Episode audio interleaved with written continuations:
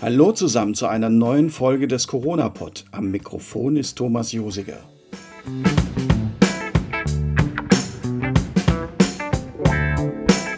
Am 5. September wird für den Kirchenkreis Simmern-Trabach ein neuer Superintendent gewählt.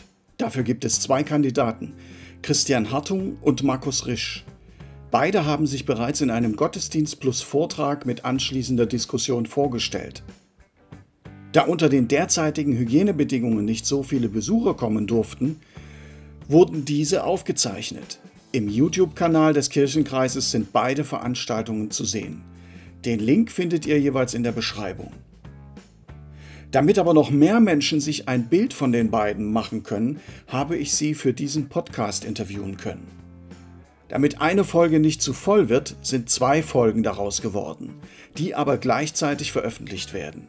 Und damit es gerecht zugeht, bekamen beide auch die gleichen Fragen gestellt.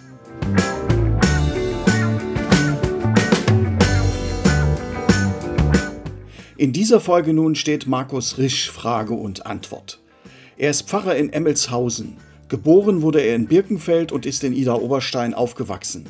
Risch ist Jahrgang 1978, verheiratet und hat drei Kinder im Alter von 1, 5 und 9 Jahren. Für das Interview habe ich ihn in Emmelshausen besucht.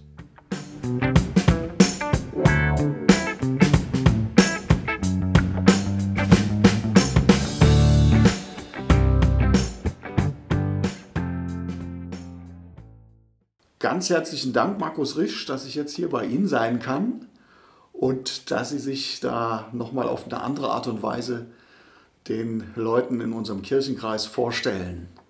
Ja, ich freue mich auch, lieber Herr Josiger. Schön, dass wir zusammensitzen. Ja, fangen wir mal an mit dem ersten Thema.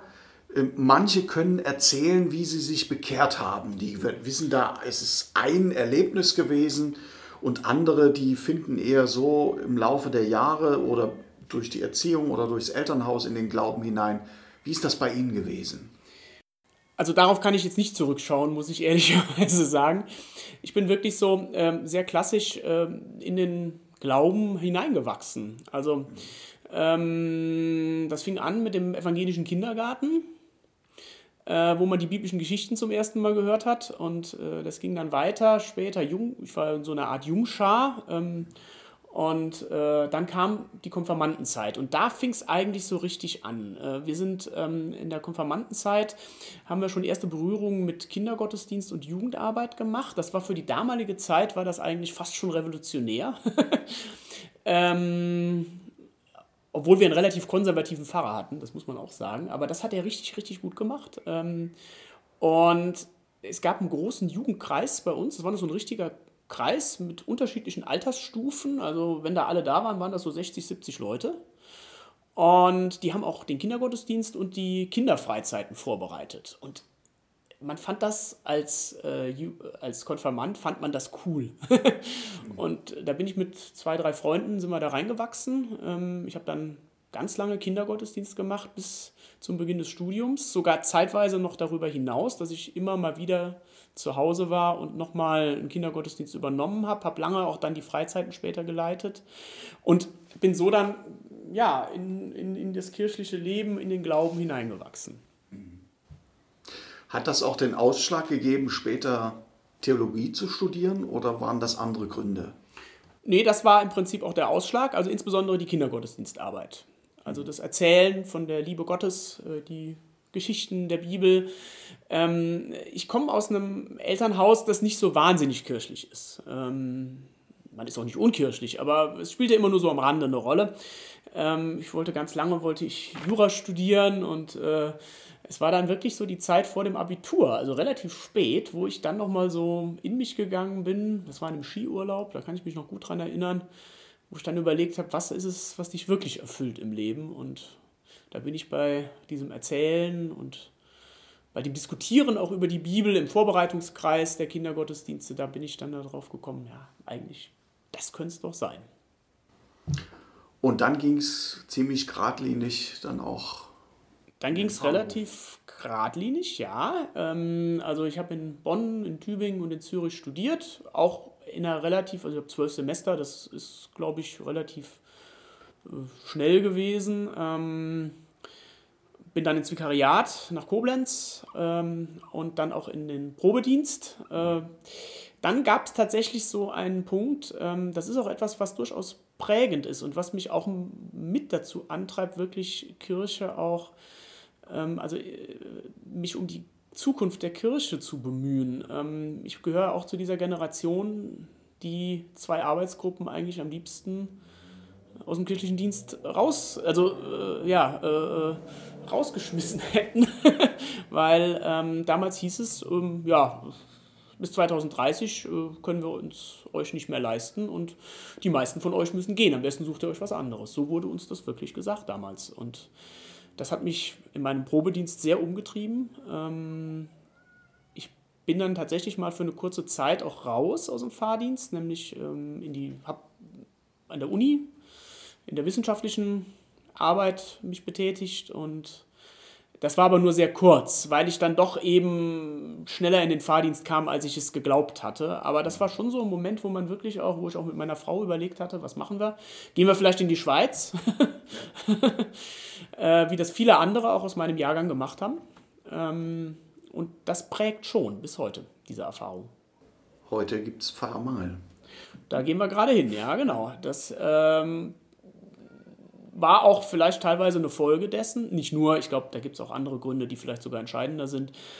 Ähm, aber ich erlebe heute die Landeskirche in einer völlig anderen Situation. Auch ich habe selbst einen Vikar ausgebildet, äh, zuvorkommend behandelt. Äh also ist wirklich eine ganz andere Situation, in der wir heute sind. Und ich finde es gut so. Also die Wertschätzung, die heute dem Nachwuchs äh, entgegengebracht wird, ich halte das auch für wichtig ähm, dass man sich da um die Menschen auch bemüht und ähm, ja, auch, dass man frühzeitiger Perspektiven aufzeigt, finde ich auch ganz wichtig. Mhm. Also es wird ja jetzt auch schon während des Studiums ein bisschen mehr hingeguckt und äh, dann während des Vikariats und die bewerben sich ja auch schon früher auf, auf die Lebenszeitstelle. Also im Prinzip ist ja eigentlich schon nach dem Vikariat klar, ob man eine Stelle kriegt oder nicht. In der Regel kriegt man sie ja inzwischen. Und auch andere Landeskirchen sind inzwischen ja viel offener geworden. Also heute sehe ich dieses Problem gar nicht mehr wenn Sie, wenn Sie Ihre Gemeindearbeit anschauen und äh, mal die Bibel anschauen, gibt es da irgendein Bild aus der Bibel, was Arbeit in der Gemeinde oder Ihre Gemeindearbeit ausdrückt? Ich habe das ja auch schon andernorts gesagt, so das Thema Gemeinde als Wohngemeinschaft finde ich ein ganz spannendes Bild. Also es gibt ja auch in der Bibel ganz viele Bilder, wo es ums Wohnen geht, um Häuser.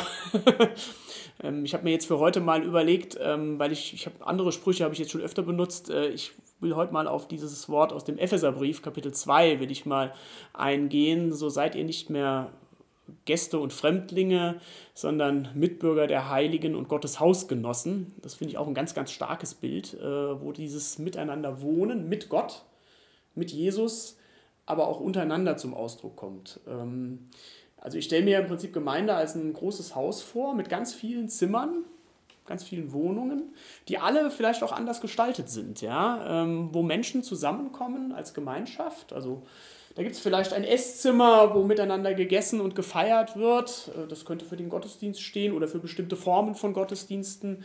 Ähm, es kann aber auch ähm, ein Arbeitszimmer sein, wo die Menschen über der Bibel sitzen und studieren und miteinander diskutieren, ja, ähm, Bibelkreise. Gemeinde existiert für mich in ganz vielen unterschiedlichen Formen, aber überall ist ein Stuhl frei für Jesus, der quasi ja das Fundament des Ganzen auch ist. Und ganz unterschiedliche Menschen und Milieus finden Platz in diesem Haus. Was macht Ihnen denn am meisten Freude in Ihrer Arbeit als Pfarrer? Also ich predige leidenschaftlich gerne. Auch das Vorbereiten der Predigt macht mir schon Freude, über dem Text zu sitzen, nachzudenken, ähm, theologische Bücher zu wälzen, aber auch darüber nachzudenken, was könnte die Gemeinde eigentlich ansprechen an diesem Text. Also beides so in Beziehung zueinander zu setzen. Ähm, das macht mir viel Freude. Ähm, Bildungsarbeit, und zwar mit allen Generationen. Ich mache gerne Konfirmandenarbeit. Ich mache aber auch gerne theologische Arbeit mit Erwachsenengruppen. Ähm, das sind, glaube ich, so die beiden Schwerpunkte auch meiner Arbeit. Überhaupt mit Menschen unterschiedlicher Generationen und Milieus in Kontakt zu kommen. Das finde ich auch ganz, ganz spannend an diesem Beruf. Das gibt es vielleicht so auch in anderen Berufen gar nicht so. Äh, also das sind so die Dinge, die mir wirklich Freude machen, ja. Und was macht Ihnen überhaupt gar keinen Spaß? Über diese Frage habe ich vorhin mir schon den Kopf zerbrochen. Tatsächlich muss ich sagen, es ist nicht ein einzelner Arbeitsbereich, wo ich sagen würde, der macht mir keine Freude. Ähm, ich freue mich immer dann, wenn man gemeinsam an einer Sache sitzt und äh, sie in eine bestimmte Richtung entwickelt. Tatsächlich gibt es halt so Momente, das kann es überall geben im Gemeindeleben, wenn man merkt, dass andere Interessen in den Vordergrund rücken und man vielleicht auch nicht so einen Zusammenhalt spürt. Kommt ja vor, in den besten Familien gibt es das, ja, in den besten Haus- und Wohngemeinschaften gibt es das. Das sind natürlich so Dinge, das kann im Einzelfall auch schon mal eine Last sein, ja da muss man halt gucken, wie man miteinander wieder ins Gespräch kommt und wieder vielleicht auch einen gemeinsamen roten Faden findet. Wie sieht denn für Sie zukunftsfähige Kirche aus? Ja, also ich bleibe nochmal bei dem Bild von dem Wohnhaus, mhm. ähm, wo Menschen, unterschiedliche Menschen zusammenkommen, gemeinsam ihre Fähigkeiten und Gaben einbringen, hauptamtlich und ehrenamtlich, beide. Ähm, und miteinander mit Freude überlegen, wie das Evangelium in Wort und Tat ausgebreitet werden kann. Und dabei nicht nur auf sich gucken, sondern die Fenster und die Türen weit auflassen, dass auch andere Zugang finden dazu, in das Haus hinein können. Oder dass man selber aus dem Haus rausgeht. Beides ist für mich denkbar. Das ist für mich zukunftsfähige Kirche. Wo man sich auch gegenseitig in seinen jeweiligen Gaben und auch seinen Schwächen, die natürlich jeder auch dabei hat, ähm, auch bestehen lässt und äh, sich wertschätzt. Und hat das irgendwas mit Mission oder Diakonie zu tun? Die Frage kam nämlich äh, von einigen aus der Gemeinde. Hm. Ja, mit beidem. ähm, also für mich ist Mission ähm, wir haben Teil an, oder wir, wir setzen den Willen Gottes um, der mit allen Menschen etwas zu tun haben will. Der für alle Menschen auch nur das Gute will oder das Bestmögliche will. Wir sind praktisch seine Hände und Füße sozusagen. Ähm, das ist für mich Mission, hinzugehen zu den Menschen und mit den passenden Worten, aber auch mit den passenden Taten ähm, dieses, diesen Heilswillen Gottes wirklich nahe zu bringen und den Menschen aufzuzeigen, dass will Gott auch für dich, dass es dir so gut wie möglich in diesem Leben geht. Ähm, Gott hat dich lieb und er möchte nur dein Allerbestes. Das ist unser Auftrag und das kann man Mission nennen. Das ist aber immer auch diakonisch, weil es ja immer auch helfendes Handeln ist, was damit äh, mit einhergeht. Ähm, wenn an meiner Tür äh, ein Bedürftiger steht, äh, der jetzt ähm, Lebensmittelgutschein will, ja, und man kommt so ins Gespräch miteinander, dann merkt man das ja auch ganz oft, dass diese Menschen mehr brauchen, ja. Also sie brauchen natürlich die tätige Hilfe, die ist ganz, ganz wichtig, aber sie brauchen oft auch ein gutes Wort oder auch einfach mal nur ein Gespräch, weil sie vielleicht auch alleine sind, weil sie auch einsam sind. Ähm, und das alles ist für mich Kennzeichen dieses, dieses unbedingten Heilswillens Gottes für die Menschen. Wie würden Sie sich denn unseren Kirchenkreis vorstellen, damit er zukunftsfähig ist? Ähm, ich nehme mal zwei Richtungen da jetzt. Ja? Ähm, also im Blick auf die Gemeinden, ich erlebe den Kirchenkreis, ich gucke ja so ein bisschen von außen drauf, aber ich bin ja auch Hunsrücker, ja? ich bin Hunsrücker. Ich kann auch so Schwätze. Ähm, und ich kenne viele Menschen im Kirchenkreis und ich erlebe insbesondere die Ehrenamtlichen, als ungeheuer engagiert. Die sehen ihre Kirche als Heimat an, ihre Gemeinden als Heimat an. Und das ist ein Potenzial einfach, was man, denke ich, stark machen muss. Deshalb sehe ich die Aufgabe des Kirchenkreises, dass, sie das, dass er das den, den Gemeinden auch ermöglicht und den Menschen, die in der Gemeinde sind. Dass sie die Ruhe haben, sich wirklich ganz ähm, dem gemeinschaftlichen Leben als Gemeinde und dem Auftrag zu widmen den Menschen nämlich die Liebe Gottes nahezubringen. Sich selbst es sagen zu lassen und anderen zu sagen. Ähm, insofern kann man vielleicht den Kirchenkreis ein bisschen auch als eine Art von ja, Serviceagentur ansehen, ja, der versucht, ich meine, das wird ja auch schon ganz gut gemacht im Kirchenkreis Simmern-Trabach durch die Verwaltung, die ja äh, praktisch zentral viele Aufgaben schon übernimmt. Ähm, dadurch, dass äh, Dienste abgesichert sind in den Gemeinden und in den Kooperationsräumen und das will ich gerne stark machen. Die eigentliche Arbeit allerdings, die passiert in den Gemeinden. Das kann nicht der Kirchenkreis machen. Da sind die Ansprechpartnerinnen und Ansprechpartner, die Ehrenamtlichen, die Hauptamtlichen, Pfarrerinnen, Pfarrer, Gemeindepädagoginnen. Ähm, und dass das weiter möglich ist, das sehe ich in die eine Richtung als wichtig an. Es gibt aber noch eine andere Richtung. Ähm, und das ist die Richtung nach oben, also in Anführungszeichen. Ähm, also sprich in Richtung Landeskirche ich habe das jetzt auch noch mal in den letzten Tagen gerade gemerkt, äh, wo jetzt die Kirchenaustrittszahlen diskutiert worden sind.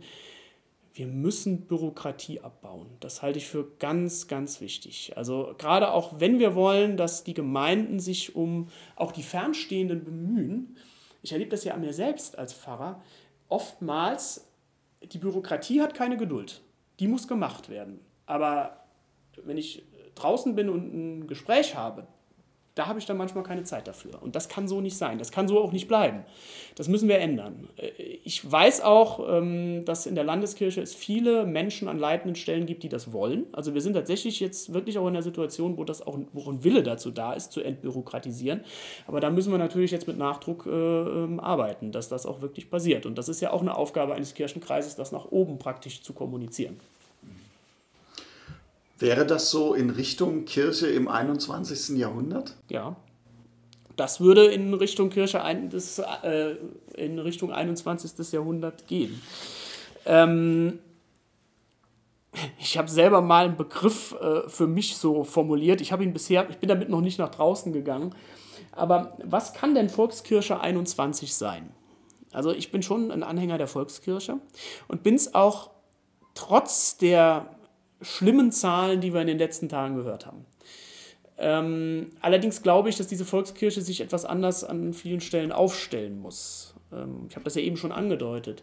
Ich glaube, dass es wichtig ist, dass wir wirklich hinschauen, was bewegt eigentlich das Volk, auch das Kirchenvolk, auch das, was nicht kommt, was nicht in Gottesdienst geht oder gerade nicht in Gottesdienst geht oder an unseren Angeboten teilhat. Ich glaube, dass wir bei, aller, äh, bei allen drängenden Fragen, die gerade sind, auch ein bisschen Zeit uns geben müssen, um hinzuhören mal. Auch da kann ein Kirchenkreis ja eine wichtige Funktion erfüllen, indem wir vielleicht auch den Gemeinden mal ähm, zumindest mal ein bisschen Zeit geben und vielleicht auch Hilfestellungen, um zu sagen, guckt doch einfach mal, was, was ist bei euch eigentlich dran jetzt in den nächsten Jahren. Ähm, und dann mal vielleicht auch Gemeinden animieren, auch mal einfach, ähm, und viele machen das ja auch. Also äh, ich glaube, dass die Leute vor Ort das durchaus im Bewusstsein haben, dass sie mal hinhören, was ist in ihren Kommunen los, in ihren Dörfern, in den kleinen Städten, was wird auch gebraucht. Und dann vielleicht zu schauen, welche Gaben sind da und was hat Kirche da einzubringen, auch für die Allgemeinheit, für das Gemeinwesen. Das halte ich für ganz, ganz wichtig. Ähm, weil ich glaube, dass Kirche in unseren dörflichen Strukturen noch ein ähm, noch, noch, noch sehr stark wertgeschätzt wird. Das ist in den Städten teilweise schon anders. Aber hier haben wir noch die Chance, dass wir das auch stark machen können, wenn wir bei unserem Auftrag bleiben und wenn wir wirklich Nähe herstellen zu den Leuten und dafür auch Zeit haben. Gibt es etwas, was Sie sich zum Beispiel für die Zusammenarbeit der verschiedenen Berufsgruppen wünschen? Also wir haben Pfarrerinnen, Gemeindepädagoginnen oder Musikerinnen. Und da, die haben wir ja alle im Kirchenkreis auch. Gibt es da äh, Dinge, wo Sie denken, da ist Potenzial da in der besseren Zusammenarbeit für die Zukunft der Gemeinden oder der Kirche? Also ähm, es ist ja immer so, dass es, es, entstehen natürlich auch in Kirchengemeinden Konkurrenzsituationen, ja, gerade wenn verschiedene Berufsgruppen beieinander sind. Ja. Das ist natürlich äh, so ein Punkt, da muss man immer dran gehen. Ich kann jetzt nicht sagen, ob das im Kirchenkreis Zimmern-Trabach besser ist oder, oder, oder schwieriger als anderswo. Das, das weiß ich ehrlich gesagt noch gar nicht.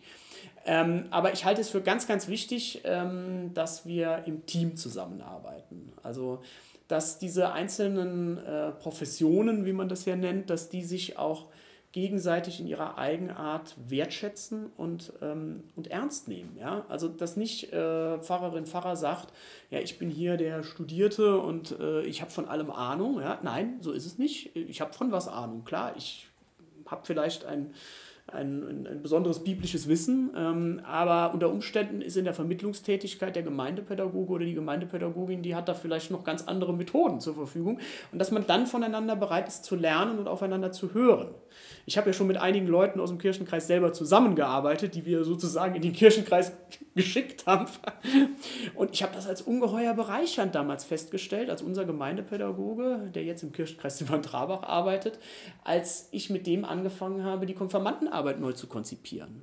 Und wo wir uns gegenseitig die Bälle zugeworfen haben. Ähm, das hat Freude gemacht einfach. Und ich, das halte ich für wichtig. Und für die Kirchenmusikerinnen und Kirchenmusiker gilt das dann genauso. Die haben ja auch nochmal ganz besondere Gaben einzubringen. Übrigens finde ich die deshalb auch ganz wichtig, ähm, weil Musik ist ja etwas, was Generationen verbindet und vor allen Dingen auch etwas Milieuübergreifendes ist. Ich glaube, in der Kirchenmusik sind wir als Kirche äh, teilweise viel weiter aufgestellt als in anderen Bereichen. Also deshalb halte ich das für ungeheuer wichtig, dass man da zusammenarbeitet. Und Ehrenamtliche im Übrigen auch die finde ich an dieser Stelle auch ganz wichtig, die bringen nämlich auch Gaben ein, die keiner von uns Hauptamtlichen hat. Ich bin froh ähm, über jeden Buchhalter, den ich äh, fürs Presbyterium gewinnen kann. Oder äh, äh, wir haben jetzt in unserem Presbyterium eine Richterin. Da bin ich, also das ist ein ungeheurer Wert. Äh, da kommen Kompetenzen rein. Es gibt allerdings auch Ehrenamtliche, die haben Kompetenzen im Bereich auch der, der, der geistlichen Arbeit. Ähm, also dass sie Bibelkreise leiten zum Beispiel. Und ich kann mir auch gut vorstellen, dass, ähm, dass auch die Presbyteriumsvorsitzenden in Zukunft stärker auch Ehrenamtliche sind. Da sind wir beim nächsten Thema. In Zukunft wird es weniger hauptamtliche Mitarbeiter geben. Das steht schon fest. Das heißt, ehrenamtliche Mitarbeit wird einen größeren Schwerpunkt bekommen müssen. Wo sehen Sie denn da besondere Fördermöglichkeiten oder Ansätze, das noch stärker äh, in den Mittelpunkt zu rücken? Also ich habe es ja eben schon mal angedeutet. Ich ähm, zum einen, wo ehrenamtliche Aufgaben übernehmen können oder vielleicht sogar übernehmen sollten, denn eigentlich ist evangelische Kirche ja immer schon eine Kirche des, äh, man nennt das ja so schön, das Priestertum aller Getauften. Das muss sich natürlich irgendwo auch abbilden. Deshalb haben Ehrenamtliche den gleichen Wert wie Hauptamtliche. Ähm, und deshalb dürfen die auch durchaus an leitender Stelle sein. Also ich sagte das eben ja bereits, ähm, Vorsitzende des Presbyteriums zum Beispiel. Fände ich ganz stark, weil das ja natürlich auch andere Berufsgruppen wiederum entlastet. Es zeigt zum einen den Wert eines Ehrenamtlichen, er ist der Vorsitzende. Gleichzeitig aber als Pfarrerin, Pfarrer plötzlich hat, äh, gewinnt acht Stunden dadurch, ja, also wenn man es mal hochrechnet, ähm, die dann eventuell für die Fortbildung, die theologische Fortbildung von Ehrenamtlichen eingesetzt werden kann, damit Ehrenamtliche auch zum Beispiel theologische Leitungskompetenz entwickeln können.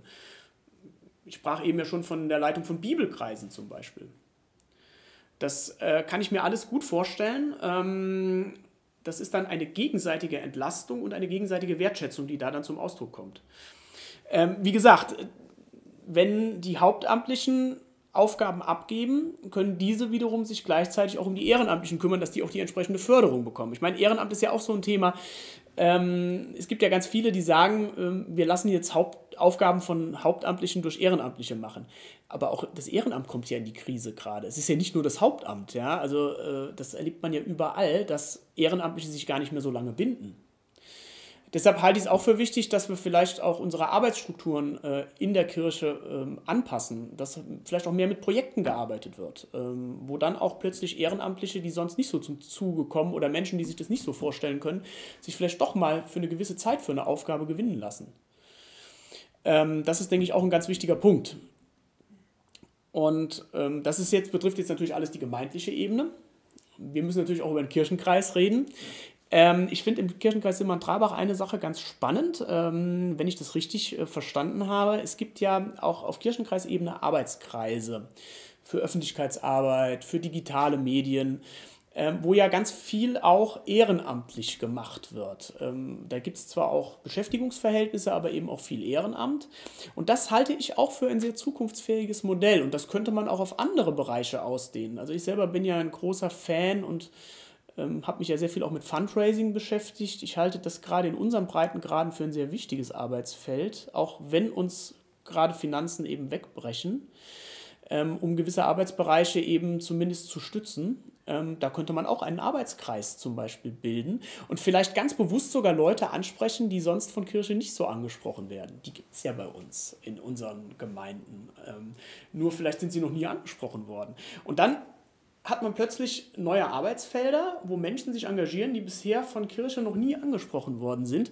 Und äh, dadurch können wir es vielleicht schaffen, auch wieder stärkere Bindung zu erzeugen. Und die wiederum bringen dann Ideen ein, wie man wiederum andere Menschen binden kann. Ja, das, ja. Äh, wenn ich zum Beispiel mit so einem PR-Manager rede, äh, die es ja bei uns gibt, äh, der wird sich vielleicht freuen, dass er mal angesprochen wird und mal ein Projekt entwickeln kann. Ja? Und der entwickelt dann wieder äh, Strategien und Techniken, um vielleicht andere Menschen anzusprechen.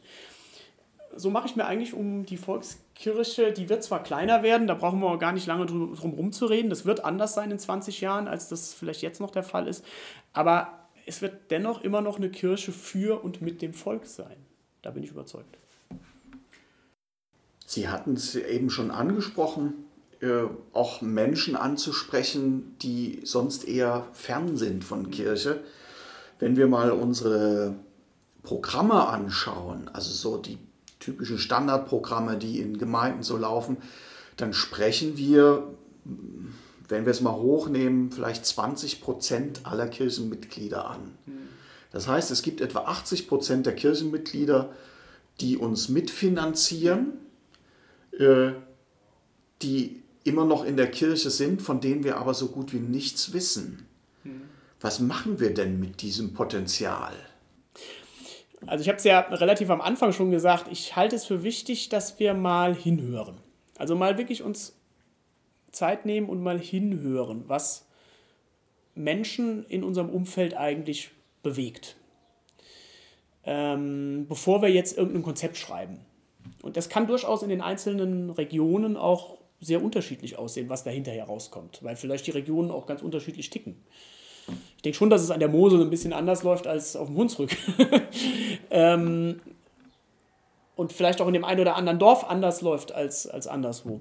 Also wirklich hinhören, uns die Zeit nehmen. Dafür müssen wir aber selber auch Zeit eben erstmal äh, uns freischaufeln. Und das halte ich für die große Herausforderung. Und da kann ein Kirchenkreis helfen dabei, dass wir äh, wirklich Gemeinden ähm, und das äh, ehrenamtliche und hauptamtliche Personal auch entsprechend entlasten, wobei da ja der Kirchenkreis Simmern-Trabach deutlich besser aufgestellt ist als viele andere Kirchenkreise. Das muss man an der Stelle auch sagen, weil ähm, die Ausstattung ja äh, relativ gut ist, trotz der Finanzsituation.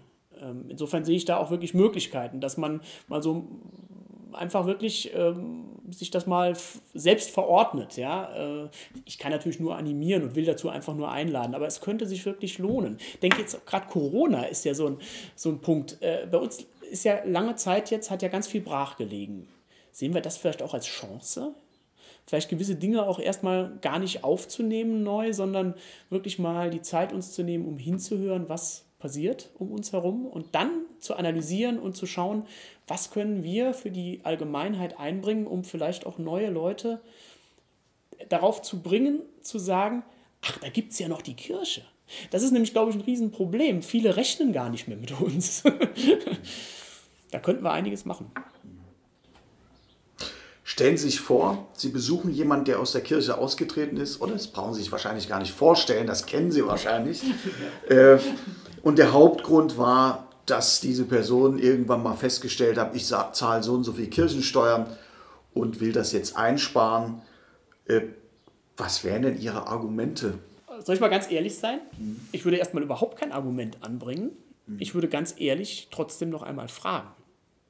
Denn das, die Antwort, ich bin ausgetreten, weil ich so viel Kirchensteuer zahle, ist für mich, also ich habe das auch selbst erlebt, ist ganz häufig nämlich nur die halbe Antwort. Die Frage ist ja auch, ähm, warum ist das dir denn zu viel Geld? Das ist eigentlich die entscheidende Frage. Und dann kommen vielleicht Antworten, weil ich euch nicht brauche. Oder weil eure Angebote, was soll ich mit denen? Das sind ja, da stecken in meinen Augen immer auch inhaltliche Fragen mit drin. Also die wenigsten Leute treten, glaube ich, aus, nur um Geld einzusparen. Es ist so, wie es uns allen geht. Ja? Alle zwei, drei Jahre gucke ich, in welchem Verein bin ich Mitglied. Und welche brauche ich und welche brauche ich nicht. Und irgendwie kündige ich dann auch Mitgliedschaften. Lange Zeit war man dann zu faul und schiebt es vor sich hin, aber irgendwann tut man es dann. Und ich glaube, dass es bei der Kirche ähnlich läuft. Deshalb müssen wir da erstmal nochmal nachfragen, genau, was ist es denn? Und dann würde ich erst anfangen, vielleicht Argumente einzubringen. Ähm, wenn ich sage, okay, du brauchst das jetzt nicht, aber du bist doch jetzt zum Beispiel Familienvater. Guck mal, wir haben hier äh, Engagement, Krabbelgruppen ähm, und dafür haben wir jemanden angestellt. Äh, das ist doch was. Das wird aus Kirchensteuermitteln bezahlt. Und dann muss man da mal weiter äh, miteinander ins Gespräch kommen. Und dann kann es vielleicht sein, wenn es gut läuft, dass er sich das Ganze nochmal überlegt. Passiert nicht immer, muss man auch ehrlicherweise sagen. Aber selbst dann würde ich nicht hingehen und würde denjenigen verurteilen ähm, oder sagen, jetzt will ich mit dir nichts mehr zu tun haben, sondern ich würde den Kontakt zu demjenigen halten. Und ich habe es jetzt schon mehrfach erlebt, dass diese Leute dann durchaus hingegangen sind und einzelne Projekte trotzdem gefördert haben. Also ähm, wir müssen wirklich genau hinschauen, warum tritt jemand aus, auch wenn er sagt, ich trete wegen des Geldes aus. Es ist nicht nur das Geld, glaube ich. Wenn Sie mal nicht arbeiten, mhm. als Pfarrer hat man immer viel zu tun, aber wie entspannen Sie? Also ich gehe sehr gerne äh, hier bei uns in den Hunsrücklandschaften wandern. Und äh, im Winter gehe ich auch gerne dann in den Alpen Skifahren. also es zieht mich schon in die Berge, so ein bisschen Abstand gewinnen. Also man ist ja, wenn man auf dem Gipfel ist, äh, steht man ja so ein bisschen über den Dingen. Und dann kann man auch vieles loslassen. Sich geradezu von den Füßen laufen. Ja. Das finde ich, ist für mich was ganz, ganz Wichtiges. Ähm, früher Aber das ist, seit wir Kinder haben, doch etwas weniger geworden, sind meine Frau und ich auch leidenschaftlich gerne ins Kino gegangen. Auch das ist für mich eine Welt, die total spannend ist. Da ist man auch weg. Aber die Zeit kommt wieder, wenn die Kinder groß genug sind. Oder mit den Kindern kann man natürlich das, auch ins Kino genau. gehen. Ja. Was ist Ihr letzter Gedanke vor dem Einschlafen? Ich habe für mich selber so ein Ritual entwickelt ähm, und das mache ich wirklich als allerletztes, bevor ich einschlafe. Ähm, und man merkt tatsächlich, wie, wie müde, ob, ob ich noch einigermaßen fit bin oder ob ich müde bin, ob mir schon fast die Augen dabei zufallen oder eben nicht. Aber für mich ist ähm, ein abendliches Gebetsritual, wo ich wirklich nochmal den ganzen Tag äh, Revue passieren lasse, ist für mich was ganz, ganz Wichtiges. Ohne das kann ich eigentlich nicht schlafen gehen. Markus Risch, ganz herzlichen Dank. Und ich weiß nicht, ob Sie jetzt im Sommer Urlaub machen werden oder ob das bei Ihnen. Morgen geht's los. Ah, okay. Das hier ist sozusagen der letzte Akt. Wo geht's hin? Morgen geht's nach Norddeich. Dann viel Spaß und gute Erholung und bis zum September. Ja. Genau, zur Synode. ja, ganz herzlichen Dank, hat mich auch sehr gefreut.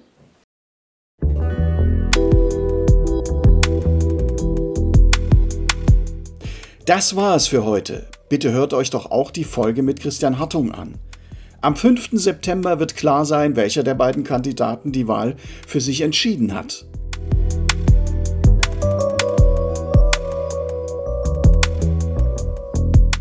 In der Beschreibung steht der Link zur Seite des Kirchenkreises. Ebenso ist der Link zum Vorstellungsgottesdienst von Markus Risch auf dem YouTube-Kanal des Kirchenkreises zu finden. Bis dahin bleibt gesund und fröhlich.